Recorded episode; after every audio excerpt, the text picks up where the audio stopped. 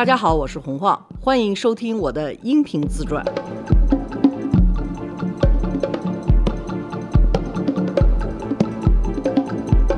罗叔好，大家好，晃您好。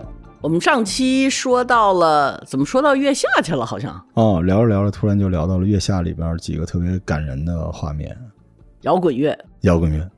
这后头几期，我觉得我光是聊我干了什么吧，我真记得不太多。如果说我们，比如说我为什么到最后选择在体制外，那我就会有好多好多能跟你说的。我经历了什么，我干了什么傻事儿，让我在体制内已经不成选择了。我不是说我不喜欢在体制内，是我根本没有可能在体制内。我经常把这事儿怪在我妈头上哈，就说谁让你十二岁把我送出去到美国去的？我们现在又有无数的人把孩子就是很小就送出去。你要知道，当你做这件事情的时候，你是断了他在中国的体制内干事儿的可能性，或者至少你把这个可能性削减了百分之八九十了。我唯一一次在体制内干活就是十七岁到十九岁在广播电台，但是那个时候我在广播电台，因为我太小了。大家都把我当小孩儿，你想那个时候广播电台播音的时候，他们一上班说：“哎，今儿小孩来上班吗？今儿小孩什么班啊？”那个小孩就是我，因为他们都是三十多岁的人，就我一个十七岁的人，他们就管我叫小孩，说：“今儿小孩什么班？”说：“小孩早班回家了，睡觉去了。”说：“哦，小孩睡觉去了。”那昨天晚班不是他也上了吗？他说他上了两个连轴的班。哦，小孩上了两个，然后说今儿什么班？说中班。然后等我上中班来了，说小孩来了，说昨天晚上上了两个连班哈，累不累啊？给你买冰棍去。所有的人都是我可以叫叔叔阿姨的，对我特别好。这个是我对体制内的感觉，但这个不是体制内，体制内还是一个特别复杂的。比如说我那个时候隐约也感到这个问题，因为。我说过这事儿，就所有他们投票，比如说选职称啊、评工资啊、评什么选个什么，这个时候都让我去做那个点票的，因为我看不出来谁是谁的自己，而且我也不会动那个心眼儿。他们说：“哎，唱票这事儿就让小孩干吧。”说小孩不认识大家的自己。当时我心想，这个有什么关系啊？我挺乐意去做这个唱票的人，我就觉得哦，他们怎么会心眼那么多？实际上，他们中间的人如果做这个事儿，的的确确有可能制造很多人事的矛盾。这个对我来讲就是体制内，但是我是在他的边缘，因为我是小孩儿，我是被所有人相信的，和所有人给我买冰棍的那个人。这个是我对体制内的感觉，但是这个不是体制内。我唯一一次感觉到体制内的，我跟你说过我后妈告我状的那事儿吧？嗯，跑到单位去，那次。我才知道哦，这事儿挺复杂的。我还有个档案，这个档案如果说里头有了污点，我以后干很多事情就这种样感觉。但是完了之后，我被放羊放到美国去之后，你就缺了这根弦儿了，人际关系就变得像西方社会的人际关系，它没有一个档案的概念，它也没有一个单位的概念。他只有，比如说我原来给你干活，罗叔，我从你这儿辞了，我可能需要你一封介绍信，但你不给我也不是特别大的问题，只要我自己能干特别大的，我就是跟你闹掰了，你不愿意给我写这封介绍信，也不是说我就混不下去了，基本就是在商言商嘛，对，没有所谓的政治面貌，就是你要是在私企里头，可能就可以达到这一点，但是你要在体制内，你是永远有一个档案是。跟着你走的，所以你很难人家不去调档，发现里头别人给你写的什么。就比如说我们当时党委书记跟我说说，那我就不给你把这点写进去了，就好像这个是一个 特别大的事情似的。当时我也知道这是一个特别大的事情，但是后来想了想，就觉得啊，为什么就这是特别大的事？但这个是我出去以后回来就觉得。哎呀，这个美国人就在学校里头是这种样子的，放荡的，所以我就觉得哦，他们的档案肯定太复杂了，得记多少人呢？所以我就觉得体制内的一些要求，你一旦放出去之后，你回来再收这个东西，你收不回来。嗯，而且为了维持这个更好的面貌，其实还有一些从小就要养成习惯的人情世故。嗯，你说太对了。我跟你说，我就是特别不会 这人情世故。我觉得这个拍马屁这个东西吧，是一个必要的功能。但是如果你要把你的孩子送出国，他只会牛逼，嗯，他不会拍马屁。也许他能够聪明到他会，但是我绝对不是那么聪明的。我是觉得拍马屁是一个人生的技能，你有就跟吹笛子似的，你要不然会吹笛子，你要不然不会吹笛子。我就是那不会吹笛子的，所以你怎么教呢？我也学不会。如果说我又不在国内，没有这个文化在那儿，我就彻底的不会了。而且我是不知道跟官员怎么说话。我刚开始到德国金属的时候，那个时候，哎呀，你们肯定都不知道。哎呀，那是八十年代初，就是在动物园附近有个叫二里沟的地方，嗯，那儿呢有一个谈判大楼。我们的买卖都是跟中国进出口公司。比如说有色进出口公司啊，五矿进出口公司啊，所有的谈判都不在他们的办公室。那个时候对外国人还有对外商是很戒备的，就是你不能去中国单位里头随便瞎溜达的。所以呢，在二里沟那儿呢，就有一个巨大的大楼，那里头都是会议室。你要谈判，就都去谈判大楼。中方会告诉你，我定了哪层哪层的会议室。那那个谈判大楼不算太好。就你一进去，先是一股厕所味儿扑鼻而来，你知道吗？还好，如果他们刚消完毒，就是一个医院里头的消毒水的味儿 扑鼻而来。但是你还会有点安慰，说哦，那如果说要上厕所，可能厕所还是挺干净的，嗯，要不然就很脏。然后就有一个接待员坐在那个楼道里头，有个小桌子，说你们是哪个房间啊？他会看他那小本跟跟酒店似的。就跟酒店似的，但是这个女孩子你知道吗？因为你下了电梯，那个味道扑鼻而来，她就要坐着那儿闻一天那个味儿呢。我就觉得，嗯，这是我第一个到了二里沟这个谈判大楼的感觉。我每次进一个屋子的时候，我就特别不舒服。所有的人都对我的出身感兴趣，就我特别不会利用这个作为一个敲门砖。所有人都会在那儿说啊，你就是红花。我说，嗯。哎，你不是应该姓张吗？另外一个说，你怎么不姓乔啊？我就会特别直不愣登说，因为我爸姓洪。然后他们就都不说话。其实呢，这个是给我一个特别好的机会去跟他们聊，说，哎呀，你们都知道小万华是我后爸，不是我亲爸，我也没改名字，怎么着？就如果说我把这个天聊开了，大家就会静很多。但对我来讲，因为刚从国外回来，我就觉得。真没礼貌！嗯，你上来你就跟我说这些，管你什么事儿？你妈是谁啊？你后爸是谁啊？你妈是不是在外头有外遇啊？你后爸是不是谁谁谁？我就特别排斥所有这些东西，在我后来受的教育里头都是不应该发生的。从一个礼貌起见，你不能够上来就去打听人家妈呀、爸呀姓什么，就是太私人的问题，去这么问。你上去说，哎呀，你长得真好看，或者说，哎，你今天怎么怎么怎么着？哎，你好像瘦了，哎，你怎么又胖了？就所有的这些关于人的私人的体态的问题和私人状况的问题，在西方都是一个比较冒犯的对话的方式。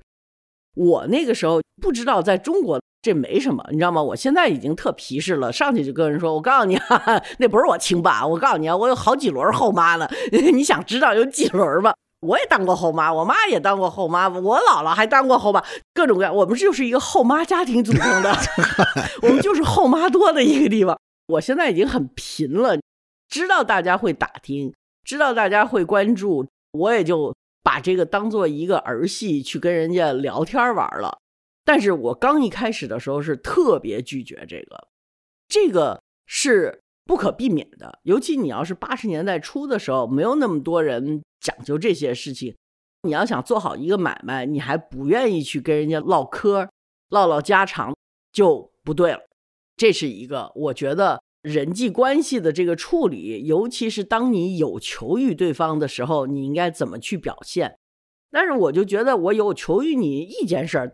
这不能说明我整个人都得放弃。当然，到美国我也发现，你要到最后融资什么的也是一样的，就是说你只求他一件事儿，你不应该什么都需要放弃。但是往往强势的那帮人是霸凌是很容易的一件事情，嗯，所以我就觉得我不算太适应，我宁可走开。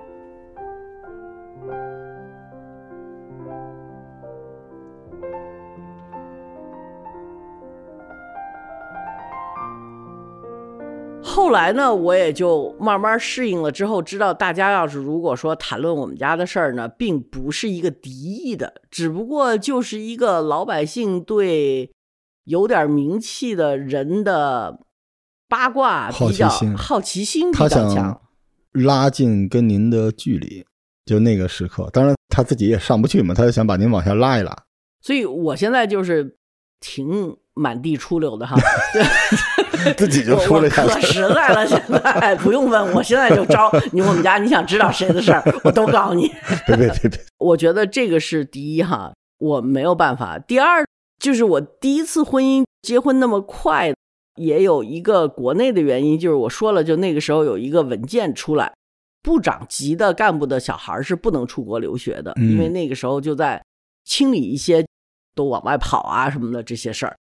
我到了大三的时候，我妈妈就跟我说，乔伯伯的癌症又复发了，所以呢，我就特别想回家去看一眼。同时，我妈妈说你可能回不来，因为现在有一个新的文件，就是部级干部以下的孩子不能出国留学。那那个时候我正好是大三，完了还有一年就毕业了。等于您回来就出不去了是吧？我妈呢特别怕我回去就出不去了，我呢当然也怕我回去就出不去了。到那个时候，我已经开始就对这种规定就是蒙横着下来的凭什么呀？对，就是我就觉得为什么呀？而且呢，我跟我妈说这个跟我没关系，因为我妈只是局级干部，我妈还不太乐意，意思说没有啊，你就是部长家的孩子，所以你肯定受威胁的。我说妈，你跟他结婚，并不说明我是他孩子，对吧？所以呢，他的孩子是不能出国，但是你的孩子还是可以出国，因为你才是个局级干部。然后我妈就说：“但是我是部长夫人。”我就心想，到这点儿了，您还拿着部长夫人说是？我特意识到这个在体制内是很重要的一件事情，而且我妈妈也是很在意的这件事情。所以，当部长夫人都不占便宜的时候，她还是会去维护这个地位的。所以我就觉得啊、好累。他说：“你就别回来。”我说：“我肯定回来。如果乔伯伯病情不好，我一定要回来看看他的。”我当时就跟 Andrew 说这个事儿，Andrew 说我也想去，但是他要办旅游签证，不是那个时候八三年吧，也办不成，嗯很麻烦。啊、那要不然咱俩结婚吧，这样不就是一块石头打了两只老母鸡吗？好成语，人家好像叫一箭双雕。如果说我那个时候的中文不会用一箭双雕，哎就是 kill two birds with one stone，用一块石头杀掉两个鸟，然后我就会特骄傲的跟中国人说，我这样做很合适，因为我用一块石头杀了两个鸟，所有中国人都会看着我说，这不就一箭双雕吗？我说哦，对，好，有个成语是这么说的。那个时候我们就特别匆忙的就结婚，因为我们一结婚拿着结婚证去中国大使馆办签证，他也能回来，因为他是我的亲戚，对吧？但这个。会帮助您后边再出去吗？当然了，因为我是一个美国人的哦老婆，所以呢，我的部长的后女儿的身份就被覆盖了，就可以出去。我虽然当为一个学生，我不能出去，我作为一个老外的老婆也是可以出去的。您这真绝哈！别人结婚都是为了出国，您这为回国。我为了回去再出去，我当时就是满怀着一种心情，我回去是看乔伯伯的，为了让他高兴，特意从美国回来了一趟，为了看看你啊，病情我们也不说了，就高高兴兴过一个夏天。但他那天特别不高兴，他说怎么带了个美国佬回来？他还有那种看美援朝的那个劲儿还没过去，当时我就懵了，我就觉得啊，为什么是这种样的反应呢？他的那种歧视，我可能说过，Andrew 有一次爬到房顶上去，他就在底下念叨：“你呀，摔下来算了，摔死你美国佬，摔死你美国佬。”当时我就觉得不对吧？这些东西都让我觉得为什么呀？同时呢，我也知道他们在体制内的时候，当时是多么的卖力气。到那个时候，我的价值观念就已经很清晰了，我已经建立起来，就是我希望什么东西都是光明正大的。我犯了什么错，你告诉我，我改也可以，我认错，我道歉都可以。但是你不能在没有规矩的情况下告我我犯错了，因为你没告我，这是个规矩，你没告我这个东西是不能做的事情。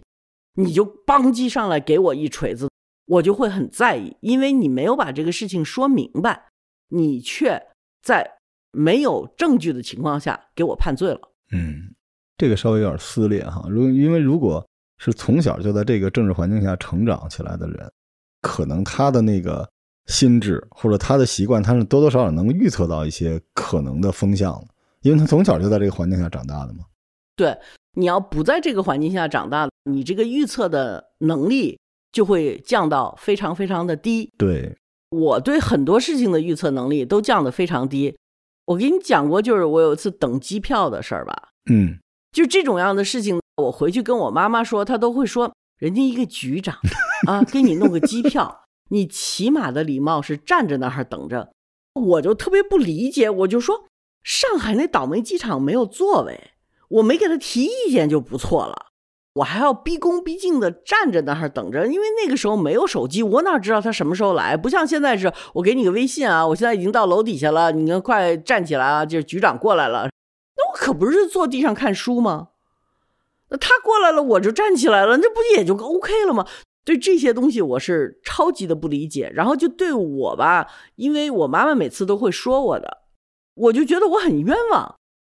我不是不礼貌的一个孩子，我只是觉得你没有人告诉我要做这样的事情，我怎么可能知道这么去做呢？因为我没有真正在这个环境里头长大。对，所以我妈妈有时候接待官员的客人，我就藏，我就躲。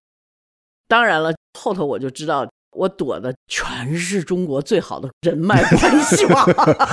就是说我要是那时候有半点 sense。我就坐在那里头给大家沏茶倒水，叔叔伯伯们 叫好了，哇，我就我绝对的，但是我根本没有，就我们家那个客厅，你要进了那个客厅，左边呢是我妈妈和乔伯伯的卧室，右边就是我的卧室。我们家一旦来人，我就嗖往我的卧室一上，然后我的卧室呢有一个小门儿我可以从一个小院儿再偷偷出去。每次大家来了，我就打个招呼，我说什么叔叔好什么的，这么嘛就坐好，然后我就嗖溜到我的房间里头，我就从小院的那个门就跑了。我妈妈到吃饭的时候就找不着我了。等到我晚上回来，我妈说：“哎，你怎么没在家吃饭啊？”那个时候我已经工作了。我妈妈就说：“啊，那谁谁谁是什么什么哪个省的什么省委书记。”当时我听着我就想：“哎呀，亏好我走了。”要不然的话，在这儿我肯定不知道该怎么办。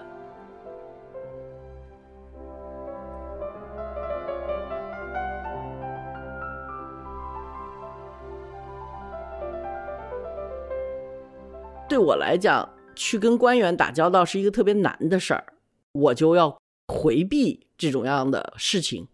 我完全彻底忽略了这在中国是多么大的一个机会，就我真的是二。真的是特别的二，就因为我想想史家胡同五十一号那客厅里头都坐过什么人之后，我就觉得 OK，然后就会碰见人，人家说：“哎，我以前在史家胡同看见过你。”我当时我就嗯，您这么大人物怎么会看见过我呢？他说：“哇，那时候我们去北京拜访你妈妈。”我就说。哦，那我现在求您办事，就我就你知道我什么意思吗？就是会很尴尬，很尴尬。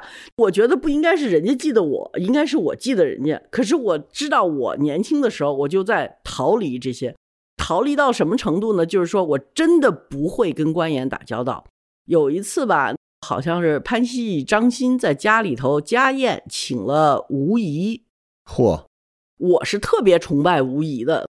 我说我要去在那儿，我一定要告诉吴仪，他真的是特别棒、特别棒的一个领导干部哈。但是我看见他，我就不知道怎么称呼他了，因为他那个时候已经退休了。嗯，我想我要再叫他总理也不对，他不是总理了，他又不是部长，我应该叫他什么呢？我就看着我就不知道，就是我又不能说吴仪女士，这好像也不是我叫的，因为不够尊重，所以我就彻底的我就呀，我就说呜呜呜呜的，然后呢，他给我解围，他说你叫我首长就可以了。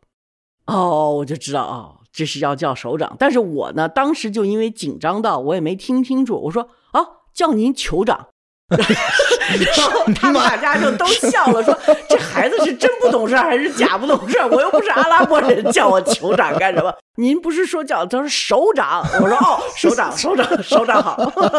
我就净犯这种特别糟糕的。然后我那个时候净问一些特别倒霉的问题，也被人笑话哈。就比如说，我会问罗点点，我说哎。这政治局谁是局长啊？到今天为止，罗点点还拿这个东西说：“你知道洪晃刚到标国的时候有多么的不懂事吗？”他问我政治局的局长是谁？真的，我就想，哎，有一个局，那就肯定有局长啊。那这局长是谁呢？我还有一次去一个工商联的聚会，我在去的时候，我突然间想，工商联，工商联是干什么？我给我妈打一电话，我说妈。工商联是干什么的？我妈说：“你不是去他们的那个工商联的什么女企业家聚会吗？”我说：“啊，对啊。”她说：“那你还不知道工商联是什么？”我说：“我不知道。”就他们有人说叫我来，我就过来了。然后我妈就在整个半个小时在车里的时候给我普及了一下工商联是什么。我妈妈那个时候就真的是当了我一个词典，因为我根本不知道在一个省里头是省长大还是省委书记大。然后我记得有一次。我还在德国金属的时候，我跟我妈妈一块儿去浙江，因为我妈妈那个时候已经退休了，因为她原来在国务院发展研究中心。浙江呢有一个老省长呢，是对我妈妈特别好，或者是对那一茬儿的国务院发展研究中心的人特别好。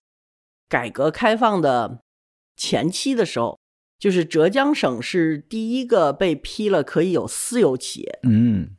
当时国家的政策是有一个集体企业，一个私有企业。那么江苏就是有集体企业，所以你就看在江苏的集体企业就特别多，但是浙江私有企业这么多。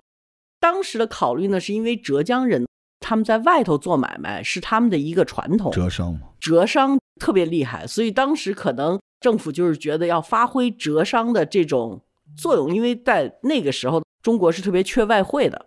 浙江呢，就成了可以有私人企业。就为了这一点，浙江省委一直对国务院发展研究中心做的这种样的决定，就觉得特别好，觉得浙江因此而得意了。所以我妈妈要回去就招待我妈妈，那我跟着我妈妈屁股后头，我就一路的抱怨啊，我妈妈都快跟我急了。我就跟我妈说：“我说妈，浙江纳税人欠咱们家什么了？咱们在这儿。”大吃大喝的，每次都是一桌那什么，完了住房子也不要花钱。我说我为什么不能自己花钱？这个我觉得这样不对。我妈妈说你有时候就要学会感恩，你知道吗？就人家既然招待你，你就好好的跟人家说谢谢就可以了。我说但是我还要知道为什么我要这样，我为什么要那么？那他们招待你就行了，我自己的我的房子我自己付行不行？我妈妈说你不闹了行不行？你不要拿你美国的那一套，在中国的体制内。怎么样？我说那这算什么呀？那我为什么要去做？我不想占浙江人民的便宜。然后我妈妈就想，浙江人民也没觉得你占他们便宜，你就给我收着点行不行？别给我丢人了。哎，我的那个脑子里头就这的概念全是错的。但是因为我妈妈一直在教训我，我好不容易找着一个机会，我要去普及我的这个价值观念，就被我妈妈一巴掌就给打回来了。我在浙江的那个时候呢，就在。卧虎藏龙那个弄竹竿的那个地方叫什么来着？竹海，就是那竹海，但是不叫竹海。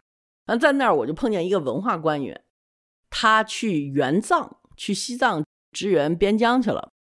但是他说话的那个感觉吧，就觉得哎，这些藏民啊，我们不去的话，他们太落后了，你知道吗？他们怎么怎么脏，怎么怎么那什么？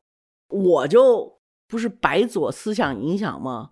我说：“您这个资源藏民的话，可能不应该这么居高临下？”我妈妈就咣叽踢了我一脚。我说：“我怎么了？”她说：“这个人已经鞍前马后陪我们走了两天了，你干嘛要去挑战他的说的话呢？有必要吗？那当然，我妈妈踢了我，我就不再说了哈。当时对我来讲特别不习惯的一件事就是说，你既然去支援别人，那你就是应该是一个平等的角色去支援别人。你为什么要这么居高临下？你不是去支援，你是去叫什么？施舍，施舍。对，你是去施舍的。你不是去支援的，你永远是把自己放在一个救世主的那个位置上去做支援，那就不是支援了，因为支援应该是一个平等的位置。嗯，我妈妈就说：“哎呀，你这个一天到晚要搞那个绝对平等的也不对。”我说：“为什么？”